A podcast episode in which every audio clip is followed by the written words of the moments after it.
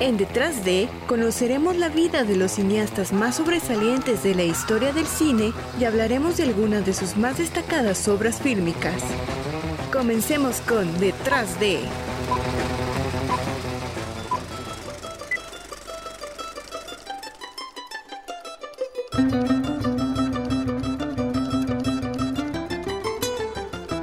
Hola, ¿qué tal? Soy Laura Navarro y esto es Detrás de.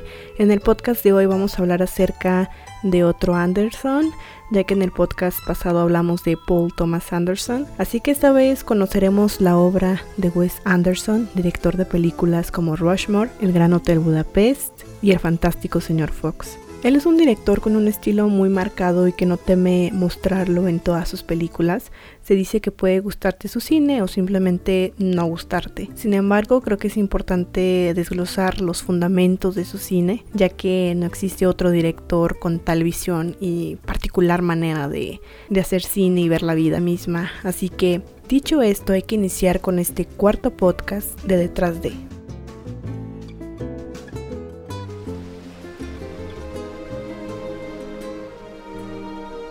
La biografía.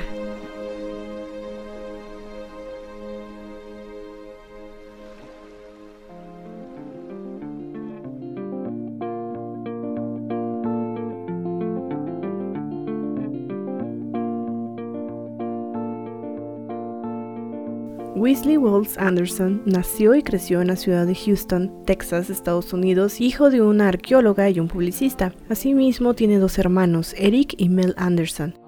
Durante su infancia sus padres se divorciaron, un evento que Wes Anderson describe como el más crucial de su infancia y adolescencia. Como muchos directores, de niño Wes comenzó a escribir y filmar con su cámara Super 8 junto a sus hermanos, y así comenzó a crear sus primeras historias.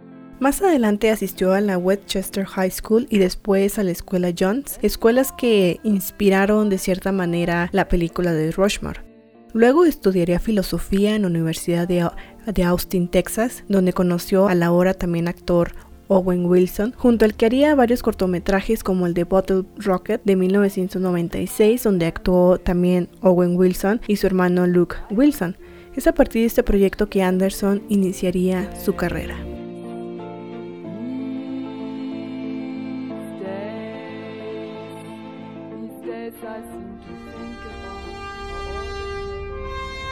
Los comienzos.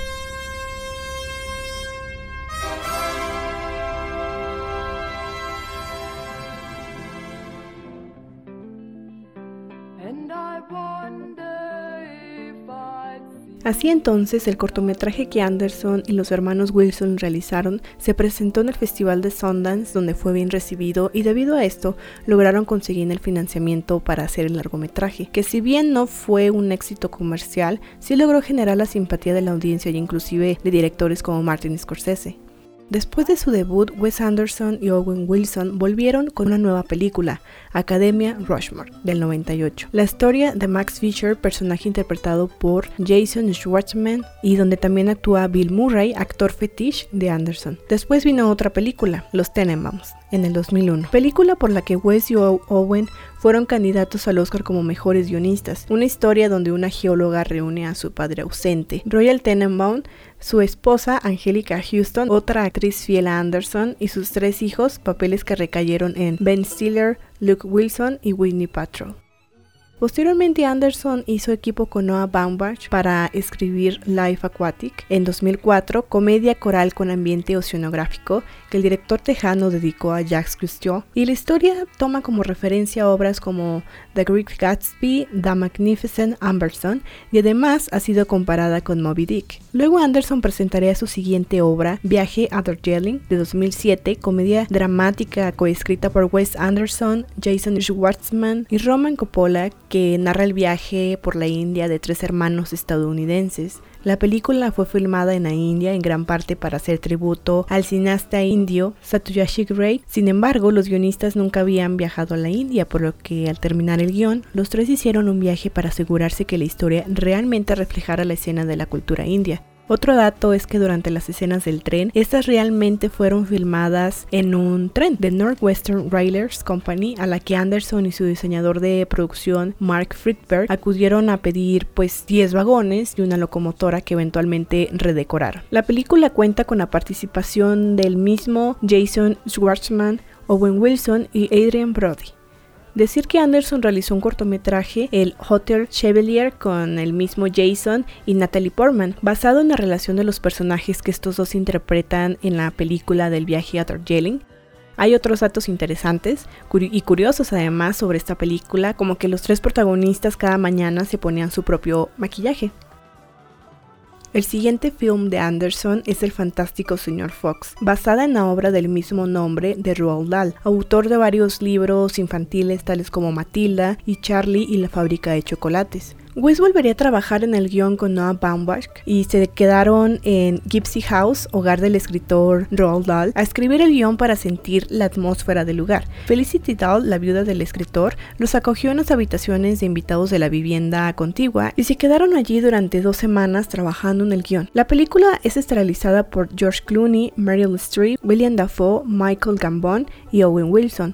La película es la primera animación de Wes en ser realizada bajo la, técnica del stop motion, por lo que se hicieron alrededor de 4.000 objetos de atrezo y hasta 150 decorados distintos. Esta es la primera película que de Anderson donde la banda sonora es compuesta por Alexander Desplat, quien ya es un habitual colaborador del director. En 2012 estrenaría Moonrise Kingdom, película escrita por Wes y Roman Coppola, basándose en sus propias experiencias y memorias de la infancia, además de inspirarse en las películas de Melody y los 400 golpes. Incluso realizaron mapas de la isla donde tiene lugar la historia.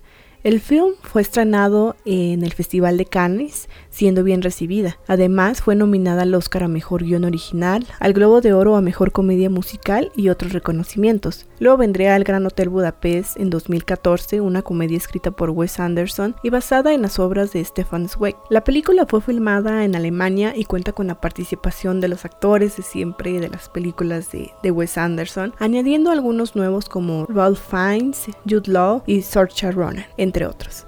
La película encabezó las nominaciones a los premios BAFTA con 11 nominaciones que incluyeron Mejor Película, Mejor Director para Anderson y Mejor Actor para Fiennes.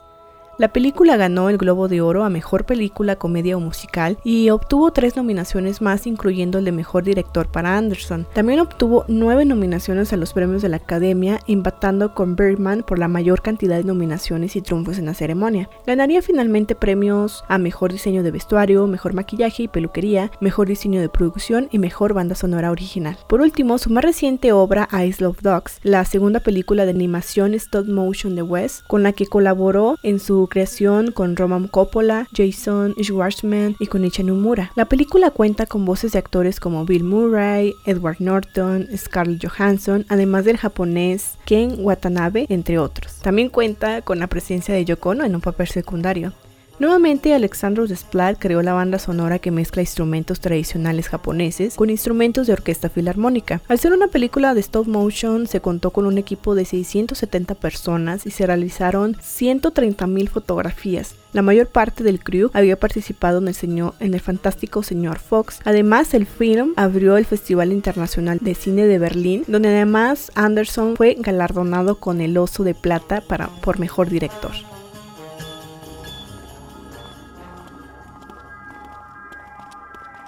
Las obras.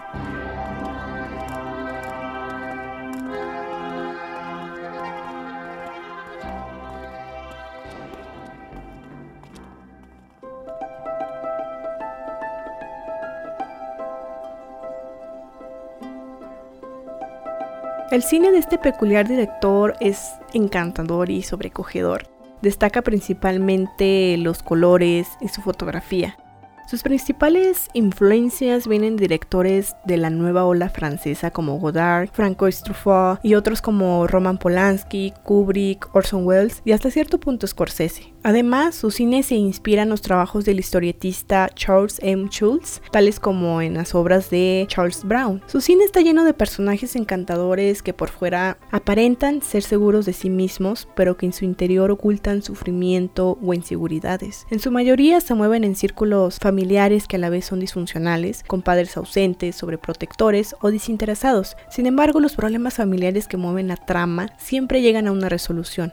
Lo mismo sucede con las sofisticadas relaciones amorosas que presenta en sus películas. Asimismo, los personajes tienden a ser niños con muchos modales, con respeto hacia los adultos y hasta a veces parecen tomar mejor las responsabilidades que los mayores, quienes también muestran respeto y los tratan como iguales. Anderson es un escritor que colabora en la escritura de sus historias con personalidades como Owen Wilson, Jason Schwartzman y Noah Baumbach. Sus obras son comedias acompañadas de un humor negro donde la violencia es abrupta y donde resaltan diálogos cómicos para la audiencia, pero de los cuales los personajes no parecen darse cuenta de esa comicidad. El mundo que Anderson ha creado lo ha hecho con base en sus propias memorias y experiencias de la infancia. Sus obras ahora podría decirse que son un análisis de esa vida pasada. Incluso sus personajes creados son igual que él, amantes de los detalles.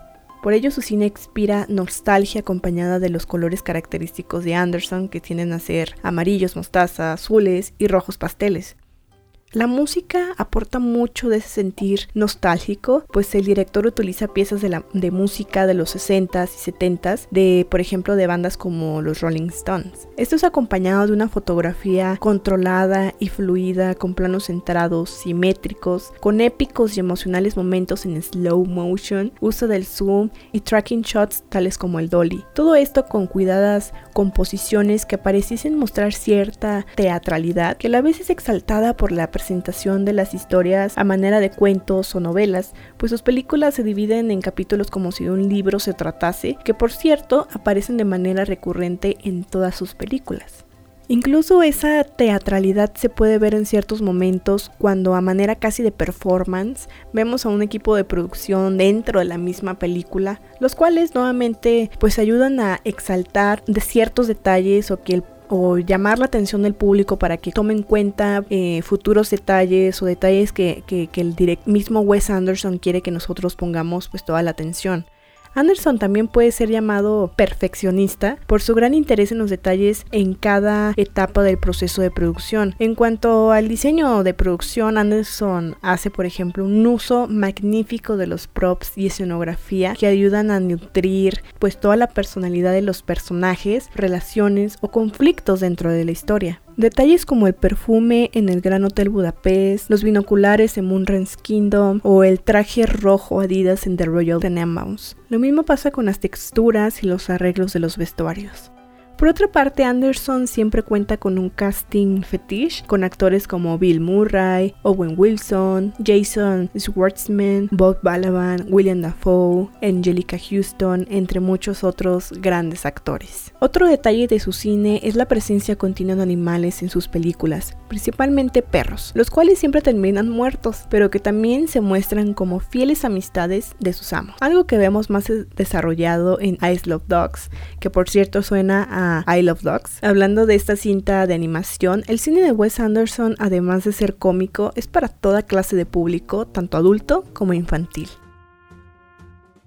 Y bueno, Así es como Anderson ha forjado su carrera y nos ha entregado películas entrañables que nos transportan a un mundo mágico, cómico y nostálgico. Y podemos decir que no hay otro cineasta creando estos mundos y este, haciendo este tipo de cine como lo hace Wes Anderson. Así que mientras tanto hay que seguir disfrutando cada una de sus películas y quienes no hayan visto su última película, Ice Love Dogs, las se las recomiendo mucho si ustedes son fans de este tipo de cine cómico, hasta cierto punto medio hipster. Entonces, así es como finaliza este cuarto podcast de Detrás de. Y los invito a seguirme en mis redes sociales. Estoy en Facebook como Laura Navarro y en Instagram como Laura Navarro H8. Y de alguna manera sigan a Cuarto Azul para que puedan enterarse del nuevo contenido de este podcast y otros podcasts que se están armando en Cuarto Azul. Y sí, básicamente eso sería todo. Y también nos pueden encontrar en iBox,